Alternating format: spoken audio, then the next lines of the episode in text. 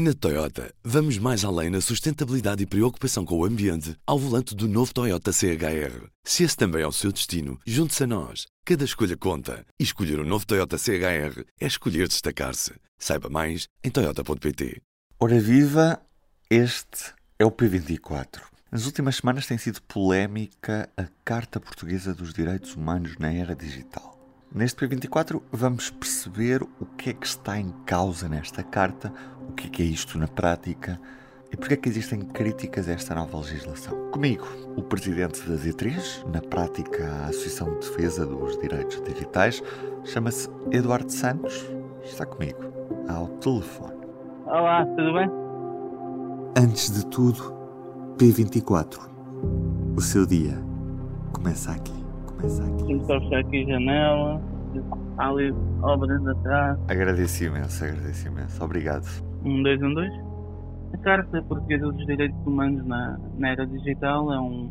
É, neste momento é lei, não é? Mas começou com, com um projeto de lei já apresentado há cerca de dois anos, que entretanto ficou pelo caminho e agora um, há, em 2020 foi apresentado novo pelo PS e pelo PAN. Uh, enfim, o projeto foi junto e aprovado e promulgado. Vem, no fundo, agregar várias uh, matérias, são 20 e pico artigos, uh, que dizem respeito a direitos fundamentais na, na era digital. Um, claro que há sempre uma certa subjetividade naquilo que entra ou que fica fora de, de uma carta destas, mas no fundo tem sim um, um princípio agregador de matérias muito dispersas que dizem respeito ao, ao digital. Uhum. E nós precisávamos mesmo ter uma, uma lei deste género nesta fase? Ou, na opinião da, da D3, não era, não era necessário se avançar para esta legislação? Esse é um dos aspectos que nós sempre tivemos uh, em mente e uma dúvida que sempre constante não é realmente necessário ter uma carta que venha identificar quais são os direitos digitais ou quais são os direitos fundamentais na era digital, ou como se prefira. Uh, é por isso que a carta é muito iniciativa e proclamativa. Os direitos digitais, no fundo, são os mesmos direitos uh, fundamentais que nós já temos na nossa ordem jurídica através de todos os uh, diplomas e instrumentos internacionais que todos conhecemos um pouco a Declaração Universal dos Direitos Humanos, a nossa Constituição, uh, e por isso não é por um direito estar nesta Carta dos Direitos Digitais que uh, não existia já antes, claro que existia, uh, nem é por algo ficar de fora que deixa de ser um direito digital ou, algo assim. portanto, aquela subjetividade que eu estava a falar há pouco está, está sempre presente. E isso leva a que uma das críticas uh, mais óbvias ao documento é que uh, ele seja redundante, não é? O limite a repetir normas que já estão consagradas noutros diplomas. mas acho que se fosse apenas isso, não, também não vem mal ao mundo, não é por aí, não é por termos mais um, um documento agregador que, que vinha grande mal ao mundo. Agora, também não é, a utilidade também não era assim muito grande, por isso a D3 não acompanhou muito perto os, os trabalhos, embora tenhamos participado em audiência pública. Uhum. Em qualquer dos casos, esta legislação, como disseste, acabou por ser aprovada na Assembleia da República e, e, sem haver nenhum deputado a votar de forma contrária a esta carta. Mas depois acabaram por surgir críticas da sociedade civil e não só face a este documento. Quais é são as vossas dúvidas face a esta carta? Já cobrimos mais ou menos a crítica principal que se faz à carta ser redundante e não muito útil. O problema de discutir matérias tão vastas e diversas em numa carta, não é, não é um código, não é algo que consiga regular cada uma daquelas matérias diferentes que tem. Nós formos analisar os artigos, uh, tem um artigo para cada matéria, por, por regra. E isso impede que se desenvolva muito. O que lá está são muitas vezes regras muito por alto uh, que são desenvolvidas noutro sítio. Depois de, da aprovação é que a polémica começou. Isso realmente é estranho, mas começou não por este aspecto que estivemos a falar, uh, mas talvez pelo artigo 6, não é? em relação ao, ao direito à proteção contra a desinformação. Queres-me explicar o que é que está em causa neste artigo? O artigo 6 tem a epígrafe Direito à proteção contra a desinformação.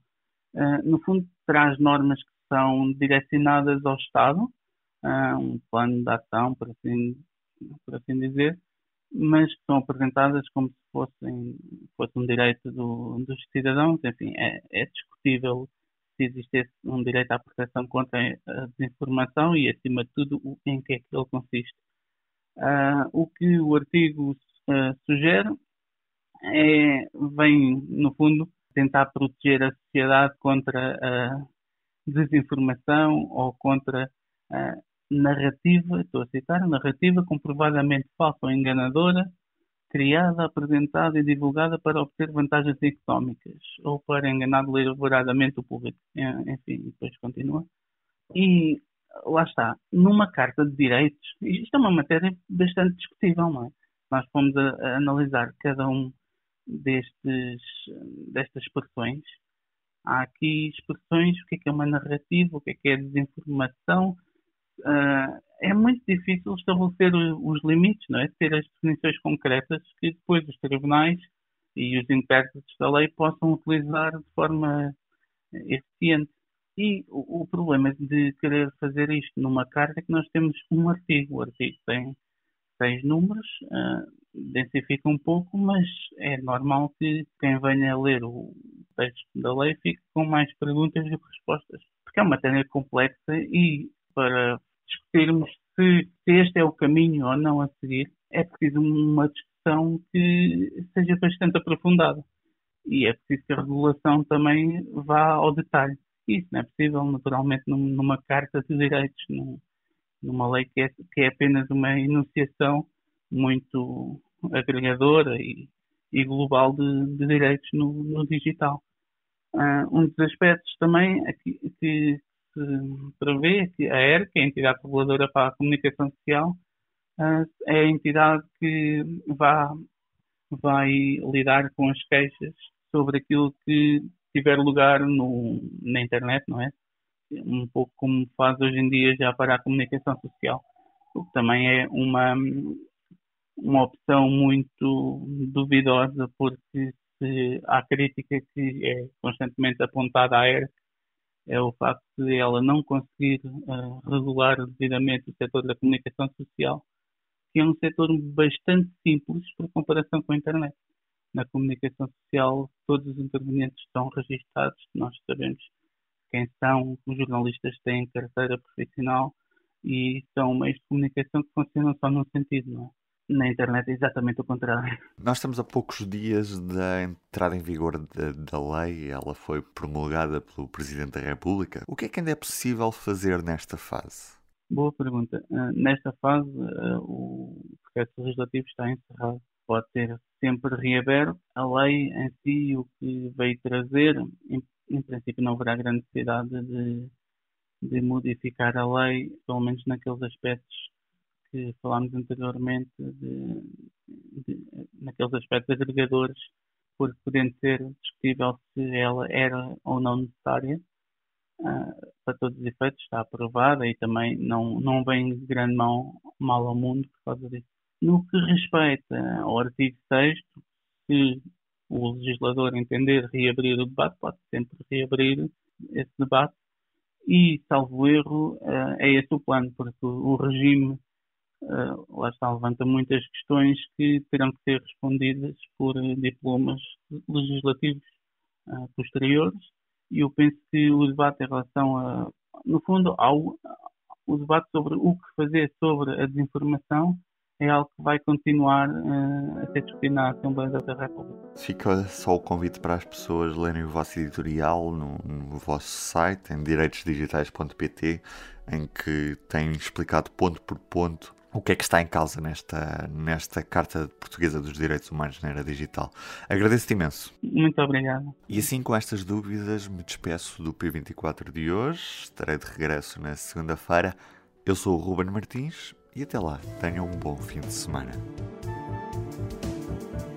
O público fica no ouvido. Na Toyota, vamos mais além na sustentabilidade e preocupação com o ambiente ao volante do novo Toyota CHR. Se esse também é o seu destino, junte-se a nós. Cada escolha conta. E escolher o um novo Toyota CHR é escolher destacar-se. Saiba mais em Toyota.pt.